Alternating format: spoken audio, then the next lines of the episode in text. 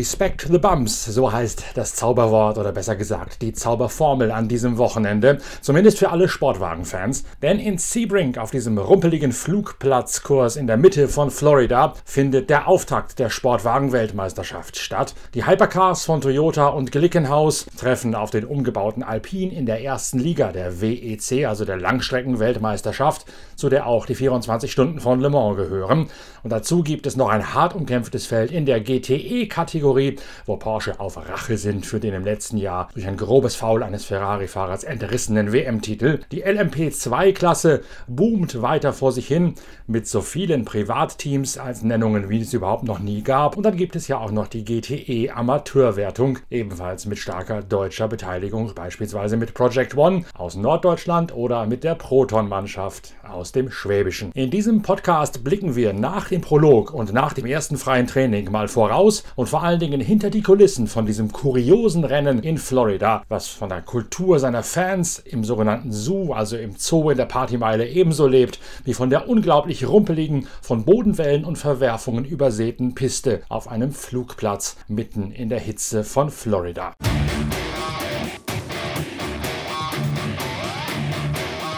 Und damit herzlich willkommen von mir, Norbert Orkenga, mit diesem Pitcast, also mit dem Podcast eurer Lieblingszeitschrift Pitwalk zum Themenschwerpunkt 12 Stunden von Sebring bzw. 1000 Meilen von Sebring und Auftakt der Sportwagen-Weltmeisterschaft. Wir haben uns in der aktuellen Ausgabe der Zeitschrift Pitwalk ja schon intensiv mit der Technik der neuen Hypercar-Generation beschäftigt. Da ist vor allen Dingen am Beispiel des Glickenhaus nachvollzogen, wie im zweiten Jahr dieser Fahrzeuggattung noch einmal nachgerüstet werden konnte und musste. Was alles neu ist am Glickenhaus, das steht in einer großen 14 Seiten Technik- und Hintergrundgeschichte in Ausgabe 65 von Pitwalk, Deutschlands größter Motorsportzeitschrift.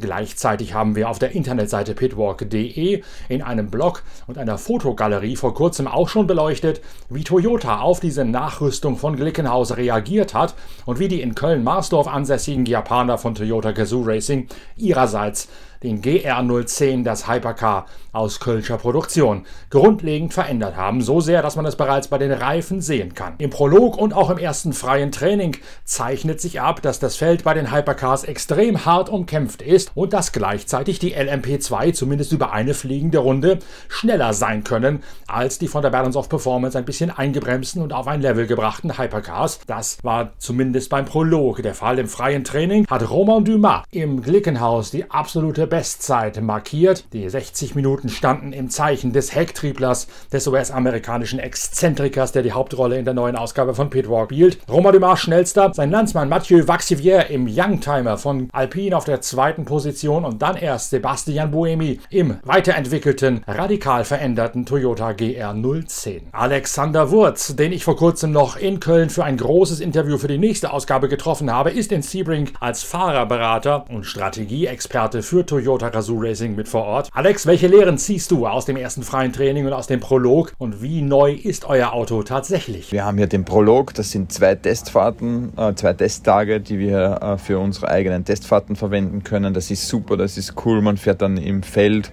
Dann ist es zum ersten Mal richtig äh, auch ausloten, wo steht die Konkurrenz, wo stehen die anderen Klassen, wie verhält sich das Auto, dann im Verkehr, Traffic Management, Aerodynamik, äh, Reifenmanagement etc. Also es waren schon sehr interessante zwei Tage, die wir beim Prolog hatten, aber auch jetzt schon im freien Training. Wir hatten nasse Fahrbahn, also Sebring hat uns einmal alles gezeigt und auch alles gegeben, was man braucht am Saisonanfang, ein Rennauto durchzutesten. Natürlich kommen wir in diese Saison mit kleinen Änderungen. Äh, wir sind immer noch im GR010 Hypercar unterwegs, das ist ganz klar. Ähm, und haben die Reifendimensionen ein bisschen angepasst, äh, haben dadurch natürlich auch unser Setup angepasst, sodass das Auto gut balanciert ist.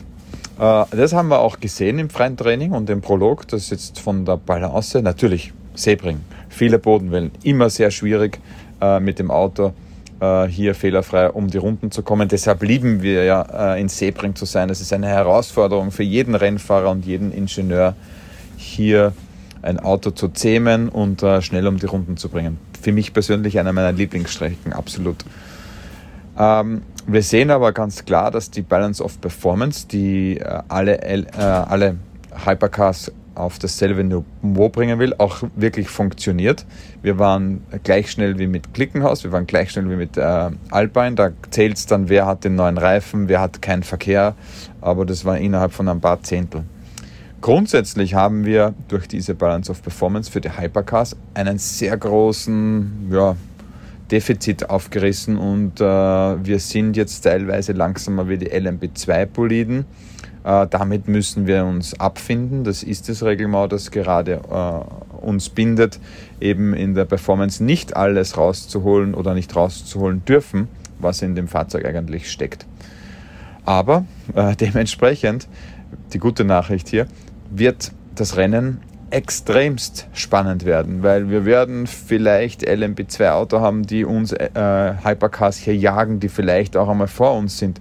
Allerdings um da jetzt einmal gleich die Hoffnungen der LMP2-Freunde ein bisschen einzudämmen, äh, LMP2 muss öfter ste stehen bleiben. Wir können mit unserer äh, Energie- und Spritmenge wesentlich länger draußen bleiben und ähm, dementsprechend äh, sollte vom Gesamtsieg her, wenn man ohne Fehler, ohne extra Boxenstopp durchkommt, schon ein Hypercar äh, den Gesamtsieg einheimsen. Aber um das zu schaffen, bei den 1000 Meilen von Sebring, musst du wirklich absolut fehlerfrei durchkommen. Und wenn wir im Verkehr mit den LMB2 gleich schnell sind, was de facto jetzt beim, beim Prolog der Fall war, dann ist der Druck auf die Fahrer extrem hoch auf, in allen Kategorien. Dann kann schneller mal etwas passieren. Also hier in Sebring, dieses äh, 1000 Meilen Rennen ist sicherlich ultra spannend.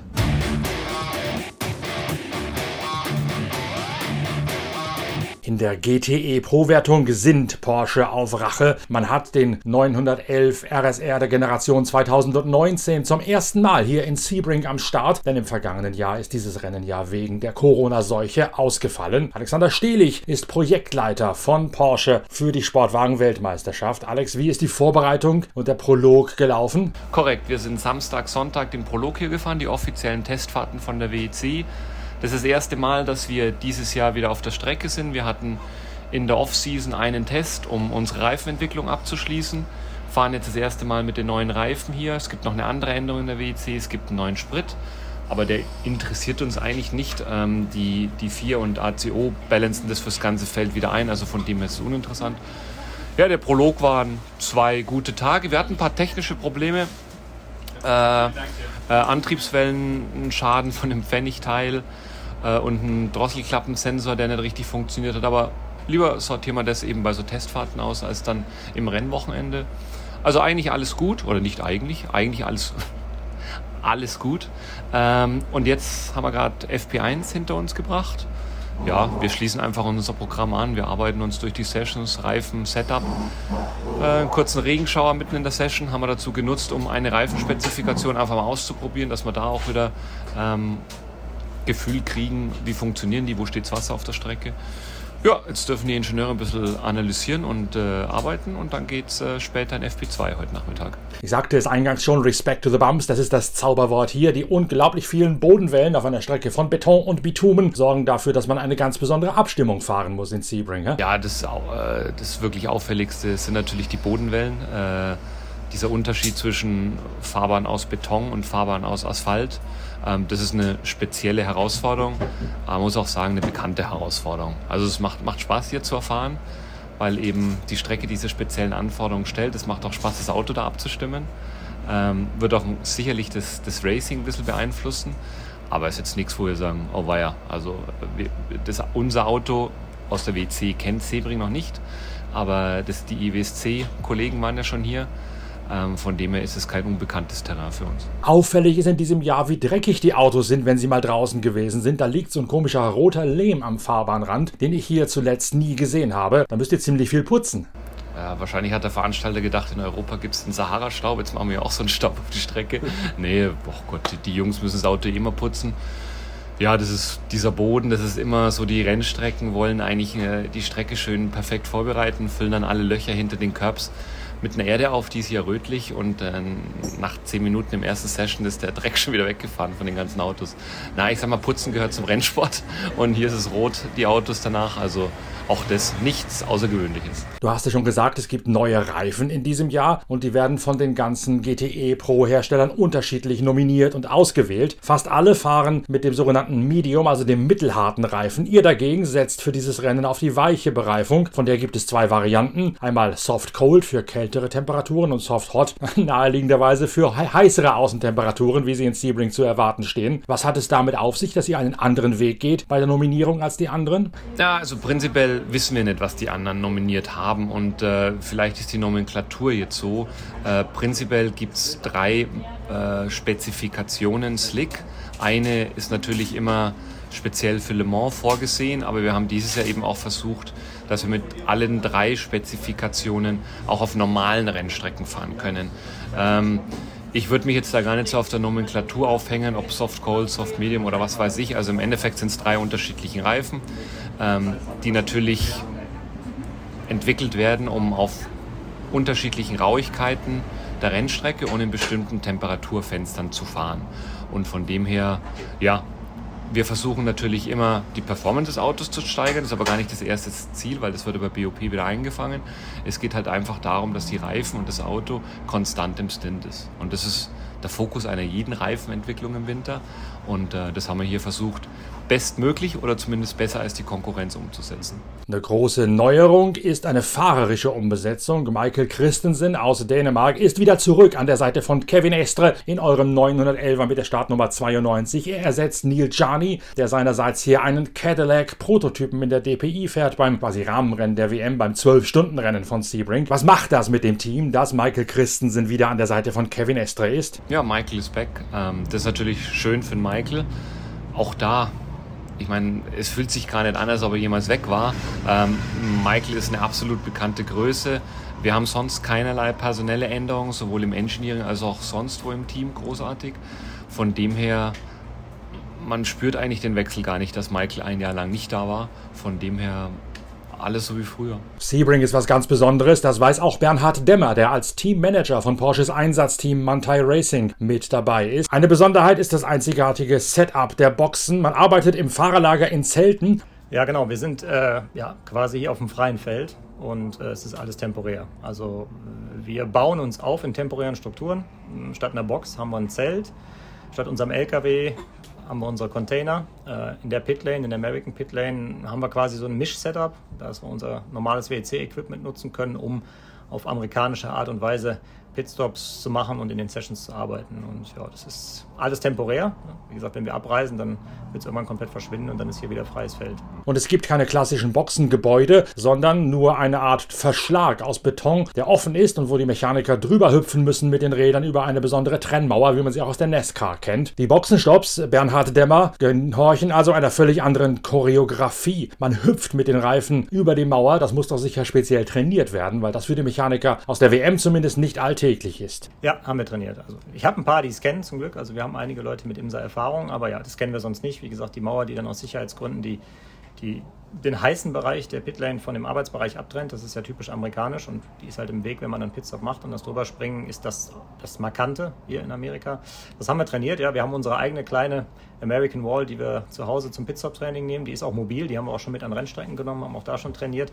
Die ist nicht aus Beton, sondern aus Holz, aber hat dieselben Abmessungen und kann für authentisches Training dann genutzt werden. Die Arbeit findet nicht in den Boxen statt wie bei normalen WM-Läufen, sondern im Fahrerlager. Dazu gibt es einen Vorstart nach alter Vätersitte, wie man es beispielsweise von alten Flugplatzrennen her noch kennt. Wie habt ihr das in eure Abläufe integriert? Wie ändert sich dadurch die Ablauforganisation? Ja, genau. Wir müssen im Prinzip die Autos immer aus unserem Boxenzelt nach vorne bringen. Das heißt, es es hat einen relativ langen Vorlauf. Alle Arbeiten müssen ein bisschen anders getaktet werden. Das heißt, man hat so grob eine halbe Stunde vor Sessionbeginn, das ist der Zeitpunkt, wo die Autos nach vorne gehen. Dann müssen sie halt dementsprechend vorher fertig sein. Setup-Arbeiten finden nur im, im, Zelt statt, das heißt Vermessen etc. kann danach dann nicht mehr gemacht werden. Und klar, dann ist natürlich auch vorne so, dass die Mannschaft umgezogen sein muss, Feuer festtragen muss. Das heißt, alle Abläufe sind quasi ein bisschen früher und dann so zweigeteilt. Also die Arbeiten, die wirklich im Zelt erledigt werden müssen, finden da statt und alles andere dann unmittelbar vor der Session dann vorne in der Pitlane.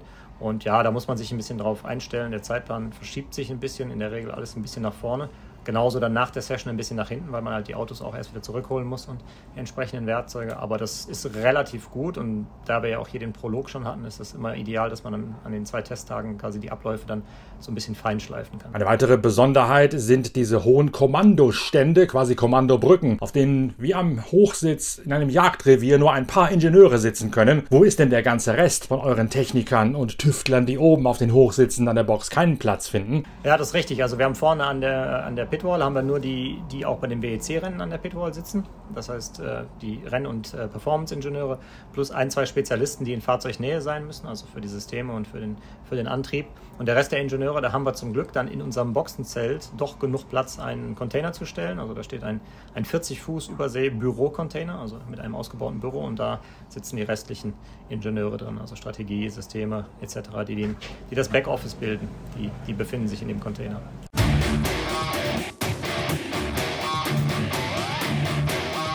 Kevin Estre stand im Mittelpunkt dieses skandalträchtigen Finals, das Porsche verloren hat gegen Ferrari im vergangenen Jahr. Kevin, wie sind jetzt deine Erwartungen an Sebring? Boah, die Erwartung ist, äh, das Rennen zu gewinnen. Äh, das ist, glaube ich, immer unsere Erwartung äh, als, als Porsche GT-Team. Wir haben ein ziemlich hartes Ende Saison letztes Jahr gehabt und, und ich glaube, wir sind alle sehr, sehr hoch motiviert und, und wollen wollen so viele Rennen gewinnen wie möglich. Äh, und das erste Rennen ist ein wichtiges. Ähm, Sebring ist ein, ein, ähm, ein großes Rennen für die Meisterschaft, aber auch, auch für, für mich und für uns, glaube ich, ein wichtiges Rennen zu gewinnen. Äh, und ja, wir sind auf jeden Fall äh, hoch motiviert dafür. Der Prolog ist gelaufen, FP1, das erste freie Training auch. Welche Erkenntnisse nehmt ihr mit aus dem Prolog? Dass die Strecke immer noch bumpy ist. Äh, vielleicht mehr als das letzte Mal, wo wir hier waren, denke ich. Äh, na, wir, Sebring brauchst du ein bisschen ein anderes Setup als woanders wegen dem Bump. Ähm, Dämpfer-Setting ist sehr wichtig und auch sehr schwierig zu, äh, hinzukriegen. Äh, und wir haben hin und her ein bisschen probiert und das Anfang vom Prolog war sehr gut, Ende nicht so gut, aber dafür haben wir gelernt ähm, und, äh, und wir haben, glaube ich, ein gutes Baseline für jetzt das äh, Rennwochenende. Michael Christensen ist wieder da als dein Teamkollege. Ihr beide kennt euch ja sehr gut. Wie fühlt sich das an, wieder mit dem Dänen an deiner Seite zu fahren? Ja, ich glaube, das ist, das ist gut. Wir sind beide zufrieden, wieder zurück zu sein für die ganze Saison. Das passt einfach äh, zwischen uns äh, auf der Strecke und auch äh, weg von der Strecke. Das ist auch sehr wichtig. Äh, wir kennen uns super gut. Wir haben sehr wenig Kompromisse, äh, wenn, wir, wenn wir unser Auto teilen, weil wir vom, vom Strategie oder vom, vom ähm, äh, also Fahrtechnik und auch de, unser, Art, ein Rennen zu gewinnen, ist das gleiche oder unser Mindset ist das gleiche und, äh, und das funktioniert einfach gut mit dem, mit dem Ingenieur, mit Adam und Maxim, die schon da war äh, von Anfang an, von 2017, wenn wir angefangen haben. Äh, wir haben alle zusammen angefangen in WEC ähm, und das, das funktioniert und äh, ich war zufrieden mit Neil, muss ich sagen. Das war ein, ein super gut Teamkollege und das hat gut gepasst. Und wir haben fast der Meisterschaft gewonnen. Also ich glaube, wir haben gezeigt, dass wir da auch sehr stark waren. Aber mit Michael ist einfach wir kennen uns äh, besser und haben die gleiche, sind wir gleiche Generation und es ist einfach, äh, auf Französisch würdest du sagen, gut geölt. Dass es neue Reifen gibt, haben wir bereits thematisiert. Auch der Treibstoff ist neu biologisch abbaubar. In der aktuellen Ausgabe der Zeitschrift Pitwalk enthüllen wir, er kommt aus Abfällen aus dem Weinbau. Merkt man da im Auto was von? Was hat das alles für Auswirkungen? Ja, Benzin glaube ich äh, ein bisschen, aber man merkt es vielleicht auf die Daten oder die, die Motorendaten sind ein bisschen anders, aber in Auto merkst du nicht wirklich. Ähm, Reifen auf jeden Fall. Äh, ich glaube, wir haben ein gutes Development gemacht auf dem Reifen. Wir, wir waren ziemlich zufrieden äh, mit Michelin, aber das ist ein Unknown. Also wir haben zwei Jahre jetzt die gleiche Reifen gehabt. Wir, wir wussten ganz genau, welcher Reifen funktioniert wann mit dem Reifen haben wir nicht so viel getestet beim Hot Weather, beim Cold Weather, beim Damp-Strecke etc. Also wir müssen noch ein bisschen lernen, aber ich glaube, das, das ist äh, der Fall für auch unser Competitor. Es ist okay, aber wir auf jeden Fall, die Reifen bringen zu uns, äh, denke ich, ein bisschen Performance, wo wir letztes Jahr hat, wo es hat ein bisschen gefehlt. Manche, in manche Bedienung äh, müssen wir sehen, ob wir irgendwo verloren haben oder ob wir überall gewonnen haben und was auch Ferrari und Corvette äh, in deren Entwicklung gemacht haben. Richard Leeds gehört zur Stammbesatzung, kennt Sebring seit Jahren, ja seit Jahrzehnten. Richie, welche Erkenntnisse nimmst du aus dem Prolog mit? Ja, die Strecke ist unverändert. Von daher äh, ist nach wie vor bumpy hier. Es ist nach wie vor, dass du die Strecke respektieren musst und einigermaßen gutes Auto abzustimmen, äh, auch über die Bodenwellen. Also es hat sich relativ wenig verändert von Sebring.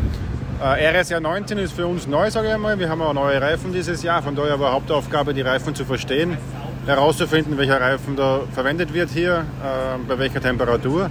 Und ich glaube, es ist uns ganz gut gelungen. Also die, die, die Basis ist hier. Ähm, streckentechnisch nichts Neues, autotechnisch sehr viel Neues. Und jetzt schauen wir mal, wie es über die acht Stunden dann geht. Das alles überlagernde Thema sind natürlich diese leidigen Bodenwellen. Erzähl doch mal, wie sich das aus Fahrersicht anfühlt. Bügelt man die einfach weg oder schüttelt einen das wirklich durch? Sieht man vielleicht sogar hin und wieder mal doppelt, weil man dermaßen durchvibriert wird? Ja, wenn das Setup schlecht ist, siehst du auch schlecht. Ne? Also wenn, wenn das Ding ab, hart abgestimmt ist, dann, dann, dann hast du als Fahrer schon eine Probleme, das, das einigermaßen zu sehen. Aber wir haben ja zum Glück gutes Fahrwerk. Ähm, der RSR 19 muss man echt sagen, auch im Vergleich zu den LM zu den Hypercars und LMPs, die hier starten.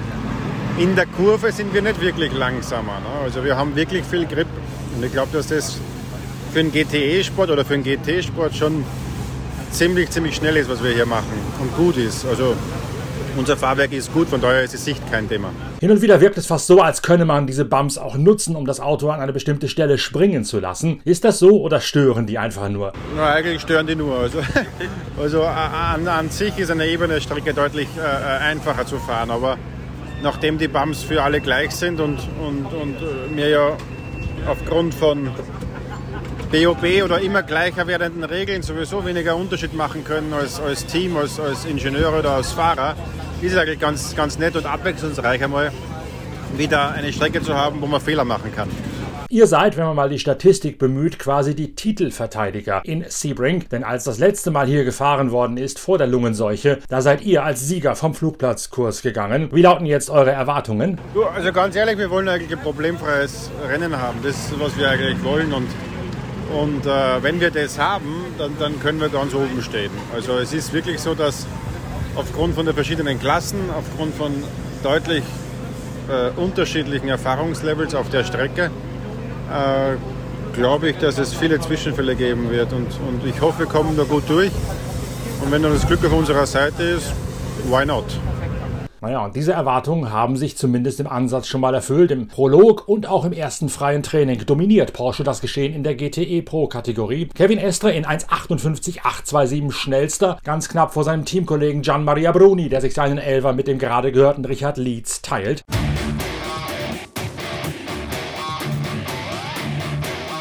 Wir bleiben in den nächsten Tagen natürlich für euch am Ball in Sebring, veröffentlichen immer wieder Fotogalerien, Nachrichten und auch Podcasts, sobald sich auf der spektakulären Rennstrecke in Florida etwas Neues ergibt. Wir sind mit dem Ohr am Gleis und mit dem Ohr im Fahrerlager für euch unterwegs. Freut euch auf die nächsten Pitcasts und wer sich mehr für die Formel 1 interessiert, dem sei der neue Pitcast mit Sebastian Vettel am Mikro, mit Mick Schumacher am Mikro, mit Toto Wolf und Just Capito am Mikro sowie der Expertenrunde von mir, Norbert Okenga und Inga Stracke empfohlen, unserer Formel 1 Reporterin der Zeitschrift Pitwalk, denn die Formel 1 tobt ja in Sebring ebenfalls wieder los am Wochenende und da sind wir natürlich auch für euch da. Wir hören uns also schon ganz bald wieder mit den nächsten Pitcasts und wir lesen voneinander in der aktuellen Ausgabe der Zeitschrift Pitwalk. Bis dahin schön, dass ihr dabei gewesen seid. Euer Norbert Okenga.